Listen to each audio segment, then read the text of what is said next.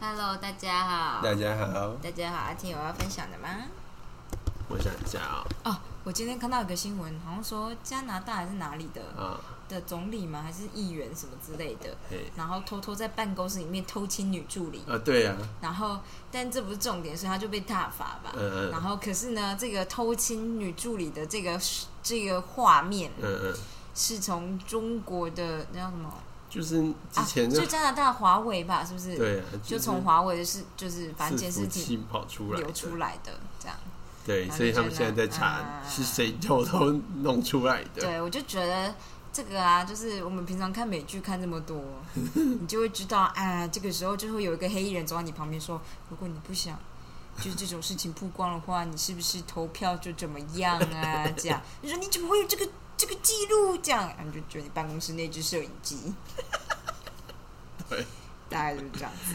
好的，我觉得就是大家美剧看久了以后啊你，看，都很容易 变成变得很很有阴谋论，对，我觉得是 因为里面都很多阴谋。对对对对对，或者是副总统、总统权力无限大这种，有没有？你知道吗？对，想干嘛就干嘛。对对对，但其实根本就不是这样，但还是你知道，偶尔就是会想一下。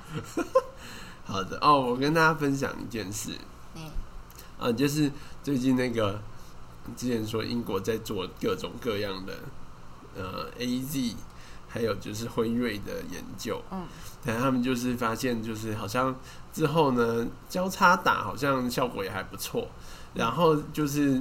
最新的一个研究就是 A Z 相关的，就是说第二季呢延到好像十个月之后再打，也没有关系嘛。对，好像那抗体数量还是一样多，而且甚至更多。哦，但就是当然不是建议大家说第二季延到十月以后，这样也太久了吧？对啊，就是好歹你也先取得两季的保护力，这然是后只有英国才能做这种研究啊，因为他们早就开始打，现在才有十个月之后的数据，就是哎、你十个月之前还没有打过吗？来来抽血抽血，这 样啊，抽血这个报告放上去放上去。真的对没错，像我们这边就完全不会有这种案例。对，好的，反正就是这样，所以你还没讲完哦，你我讲完觉得了 A Z 你就是说一个蛮好的选择，是因为就是它就算摆很久，好像不会影响它的保护力，但是其他 mRNA 的疫苗好像会，就是好像你二十八天不打，好像它的效力会慢慢衰减这样子。哦对，但是也不知道啦。但是因为其实 mRNA 疫苗他们也没有做这样的实验，所所以很难比较。对啊，只知道就是 A Z 看起来好像是蛮猛的，为什么可以做到这种事？嗯，好的，就这样子讲完了。那你有还有要跟别人分享什么吗？我最近，我最近，我来跟大家分享一个，我突然想到一件事。嗨，我今天要把就是租屋的契约书寄去瑞士，然后我就走走走走到邮局，就想说，哎，好久没出门啦、走到邮局，然后就我就跟他说我要寄东西，他说你要寄到哪里？我就说我要寄到瑞士，他就说，哎，瑞士现在不能寄哦。崩溃，我说哈，你说什么？他就说，哎，就是现在可能是就是疫情的关系，就是而且他前面还跟我确认过超多东西，说你是要寄包裹还是寄文件什么邮件之类。我嗯，就说我就是寄就是纸本这样子，然后他就说那你要不要做普通挂号啊，或者是你就单纯寄过去？他说现在国际邮件都超久的，你就普通的挂号寄出去。我就说嗯好啊，那就是普通的挂号吧。这样他说那就是现在的话多走飞机哦，不能走海运哦。我说嗯没问题。然然后后我还还担心，就钱包里面八百块就是可能不够 这样。嗯，然后他就突然查查查，就说：“哎，瑞士好像没有飞机耶。”我想说：“怎么可能？” 但总而言之，就是邮局就是没有办法寄对，反正邮局国际快捷结对束了，也不是快捷哦，就是国它际就挂是号。任何东西你就是寄不过去，对没有任何方法可以从邮局这里通到我瑞士， sad，没错，还好我后来发现了一些就是什么就是 U，我刚刚为什么要讲成 UPS？ UPS 也是啊，哦但是是台湾好像最主要是 FedEx 跟 DHL，对，然后这两家在 Seven 都有收件。虽然好贵哦。对啊，就是寄一个就是 A4 的，他说可以寄四十五张 A4 纸，然后 FedEx 好像是八百四十块吧，就寄到欧洲的话，为什么是？我真的说寄美国，我寄给我朋友一箱口罩，虽然也很轻，就是一盒口罩啦，不是一箱口罩，嗯一盒纪念型口罩，然后看那盒口罩，我一定要先说，博客来呢最近就偶尔会做一些很特别的活动，它会跟某些东西联名，所以那个时候就是，嗯、博客来就跟中卫口罩联名，联名做了一个哈利波特入学款的口罩， 它上面还写非医疗用途， 但是中卫出的这样，然后里面才三十个，然哦，后原价是就博客来那时候预购是六百块，超贵，我买，因为我朋友是结婚，我买给他送他结婚纪念礼物，我买一千八， 我就是想说他有什么愿望，我帮他达成， 这一天要六十块的口罩，超猛的。 super 贵。那新闻就是说，一片可比一个排骨便 当哎。呀，没错啊，我就黄牛价啦。 那猫是在后面发现壁虎嘛？好，反正这不重点，重点就是我今天呢就在我的就是博客来上面，反正就发现了啊。 有一个 iCash 二点零小小就是造型钥匙圈的贩卖，然后这个东西呢是库路魔法使历年来三代它的你知道小钥匙魔法杖法杖钥匙哦是小的，哦，是小的，对我只是觉得，要是我抢到套组的话，我一支一千块卖出去都会赚，不会不是不会赚，就是都都会被抢这样。对，但是我要留一支，好的。可是我也不知道抢不抢得到哎、说实话。不知道为什么突然出现一个购物冲动，对对对对对，它一支五百块，其实也是很贵。 就是，然后看起来也是有点塑胶塑胶，可考量到他本人是一个 iCash 二点零，既可当悠游卡，又可以就 gay 掰的在小七里面，就是用我的法杖偷点那个， 嗯对，这是不重点，重点是阿婷觉得这东西太中二了吧？对呀、哪里中二？ super！而且你如果拿那个法杖去点那个点那个感应的地方，呃然后没有感应嗯要怎么办？ 我这不买来给小孩用的，呃好的，我你可以把它就是串个项链抓在胸前这样，我不要啊！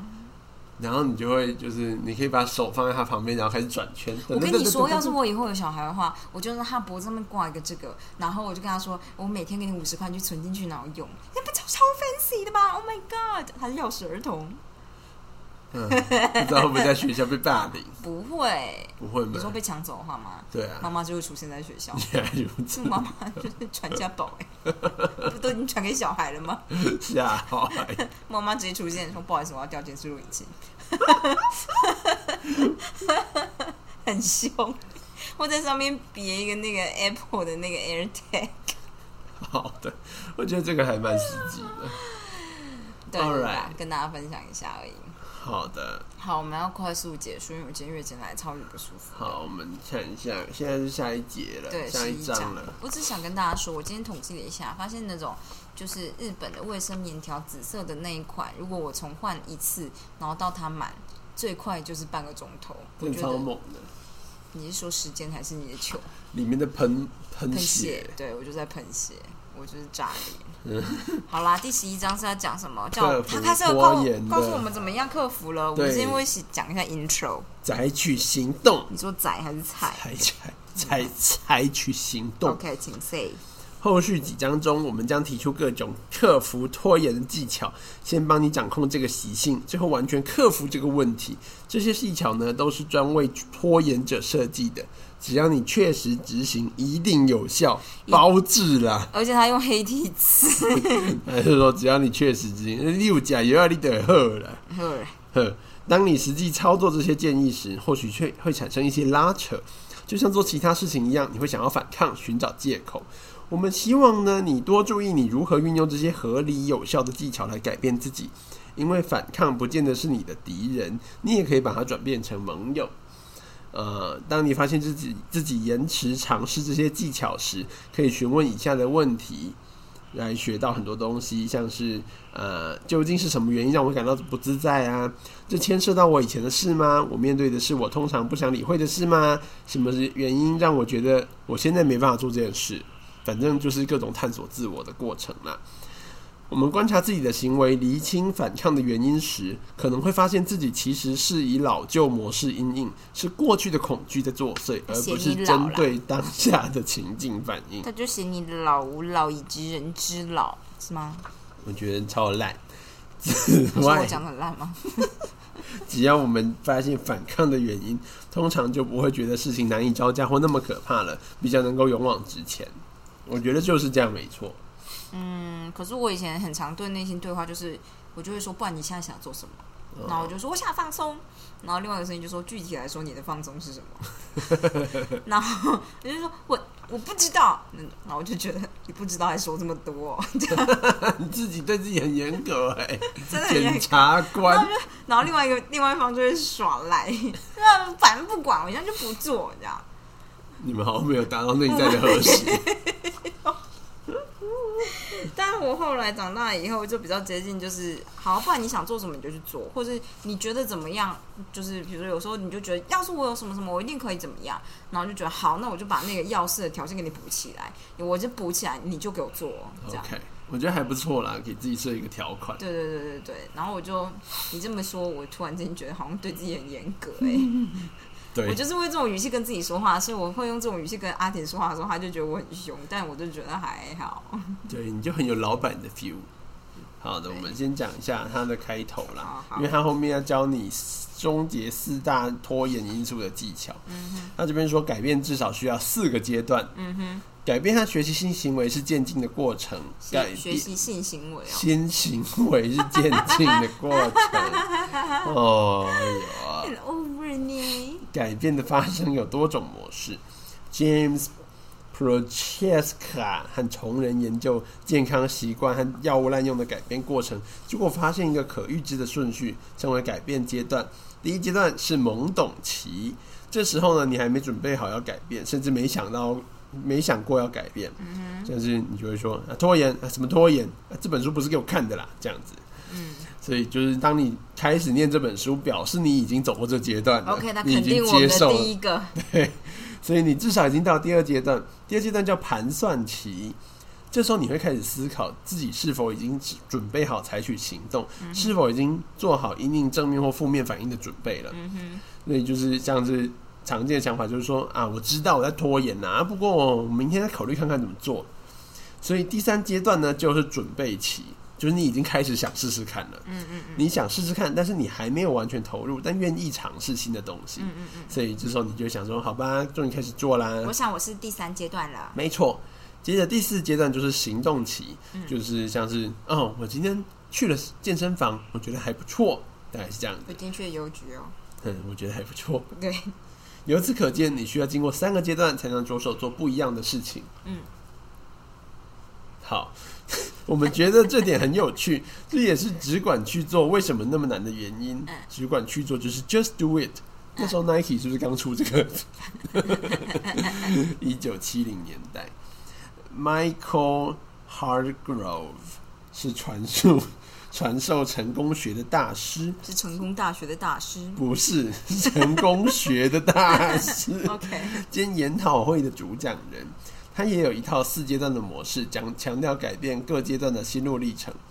Hagro 的第一阶段是不自觉、不胜任或改变前，这怎么那么不自觉不胜任或改变前，哦不自觉、不胜任或改变前？哦，但就是是有三个字组成，你还你还不知道自己没办法做到，或者是你在做改变之前的几第一个阶你段，还没有，就是你不自觉自己要做改变，对你的你可能要做的改变，你也没办法胜任，你根本就还没有认知到这嗯件事，然后这是不知情，或者是还在否认哦，就是他把它合在一起了，就是有可能是根本根本就不知情有这个问题，另外一个是你还在否认，嗯，OK，但是就大部分的事情，这应该算两种阶段吧，就是第一个你要先知情，之后你可能会先否认，嗯之后接受这样子。嗯，好的。然后，反正这时候呢，我们不让自己注意，不做该做的事，会让我们产生多大的伤害？嗯，就是这时候还在逃避。嗯，第二阶段就是开始自觉不胜任，或者是醒悟了。我是要我要做了，对，这时候你开始意识到你不做该做的事情会付出什么代价了。Hegel 这是发他说这是改变最重要的一步，因为这时候我们开始意识到自己需要有所改变。嗯就是哦，说就是神经科啊，最重要的一个东西就是病人要有 insight，就是自觉。 哼，啊病视感嘛，就是如果这个人呢没有病视感，我们就说哼这家伙没有病没有 insight，大家就会一点就是啊，那那怎完么蛋了， 没有 insight 很难，没有就是他他根本就不觉得自己有病的话，你没有什么可以治他的哦，神经学吗？还是精神科。精神科嗯哦，他不觉得自己有病，他觉得他自己的行为就正常啊。嗯，我我我就是我就是这么有活力的人，嗯虽然大家都说我躁郁症，嗯但我就觉得还好，我就只是情绪起伏比较大。嗯，然后你不管怎么说，他就觉得因为我不是知道为正什么常的，所以不用吃药啊。对，他也觉得自己不需要改变什么。嗯然后他可能就只是觉得说啊，讲一讲很舒服，但是他也不觉得有什么问题。嗯，但就是我觉得，我觉得比较严重的那种是那种精神分裂症的那种，哦有幻觉，嗯但他不自知那是幻觉。嗯，他觉得真的，对他一直坚持那是真的，但是所有人都觉得那是假的。可是最严重的好像都是不自知的那种。对啊，那不自知真的就没办法，他就是活在他的世界里因。为我的国中数学老师，他姐姐生病，我那时候看得到他眼神很疲惫，嗯他就说他姐姐就是会一直觉得别有人要杀他呃， 这种的，但真的就很难照顾，很累这样。对然后我就觉得好恐怖哦。超恐怖 我的。的国中生知道这种事，就是会被吓烂。好的，总之他说，总你开始意识到以后，接下来第三阶段就是自觉胜任或开始决心改变。这时候我们努力完成现在我们意识到该做的事了。这在改变过程中可能是令人尴尬的阶段，因为你学习新行为需要下新功夫、练习啊，不断的重复啊，过程中会遇到很多挫折。所以最后一个阶段是不自觉的胜任，就是你已经做到，你变习惯了，不用花心思，你不假思索就可以做到，就是你已经做到了，但你自己没有发现我。跟你说一件事，我觉得台湾人呢、还有就是现在美国社会吧，就是流行，就我们流行的东西很相像，所以大家都会流行在 IG 或 FB PO 你的成就，然后有时候这些成就都不是一触可及的，所以你就会觉得那是他们，不是我。嗯，比如说我的参加的女生运动社团里面，大家都会 PO，大家跳了九千九百九十九下的跳绳。嗯嗯 which is impossible for me 这样。但是呢，你就看到下面有人就留言说，他其实一开始也是一百下、三百下跳就觉得很累。我心里想说，哈，真的假的？你上面写九千九百九十九，哎，我他妈是看错吗？这样，他就说这真的就是这样。然后你跳了几个月之后，会自然慢慢变多。我想说，真的假的？好好，就好想。就试试看哦，这样是真的吗？就是代表我现在嗯跳两百下会累这件事情，是大家都会经过是的过真程，的啦。我真的可以吗告诉你是真的，好吧？因为就是你我很久没有打球的时候，我抽球大概十分钟就会累，嗯但如果连续打一个月，我就会慢慢恢复到之前的体力的大概一半，嗯大概就可以打个半小时到四十五分钟。然后不会累。嗯，但是像我之前在就是当选手的时候，我是可以连续打两个小时到三个小时，嗯嗯嗯就是两个小时的意思是那场比赛还没有结束，我就一直在场上打，嗯嗯。就打两个小时，那真的超累，但是还是撑得下去。嗯，可是那时候你年轻，但是就是当然是需要年轻的， 就是有时候还是跟就是你的这个肌肉的耐力有一个上限有关对。啊。然后往好处想，我加入那个社团里面，很多阿姨们都是六七十岁的，有一些，嗯所以你就觉得。好，那就是我现在还来得及，因为很多就是 YouTube 或 IG 上面的明星会让你觉得他现在已经跟我同年，他更小，我怎么可能有他那个体力做这件事？但是你越看越多，然后就觉得不会，我从现在开始还来得及，对，这样。其实就还来得及。然后就像是我从来也不觉得自己能跳 body 跳，嗯嗯，嗯，然后后来就把一百下跳完，就觉得嗯，真是了不起啊真，是了不起。对。好，你赶快把它念一念。阿婷想要赶快去看他的最爱，从神经生物学的角度来看，他的最爱是费德勒先生。你到达第四阶段时，旧的神经回路已经切断了，开始使用新的神经回路，就是你新的神经元已经接在一起了，缠结。在某个时间点之后，准备完成任务，变成再自然不过的事。不过你还是需要老毛病，需要留意老毛病可能会复发，尤其在你压力大的时候。所以你如果想要维护这个改改变，你就需要不断下功夫和反复实践。久而久之，你就会觉得拖延好像没什么吸引力了，马上动作，马上动手去做，好像还比较容易一点。嗯因为你已经很习惯我了。最近有这种感觉，嗯，所以我回信的时候速度比较快。我觉得你做的很好。真的吗？好，一开始你可能只会有小幅度的改善，而不是全突然全面改、全面的转变。在固定心态下，采取任何行动都算成功，没采取行动就是失败。但是这种心态其实是不太好的。我也这样觉你得。要走一个成长心态，就是任何行动，不管进步还是退步，都是从经验中学习的改变的机会。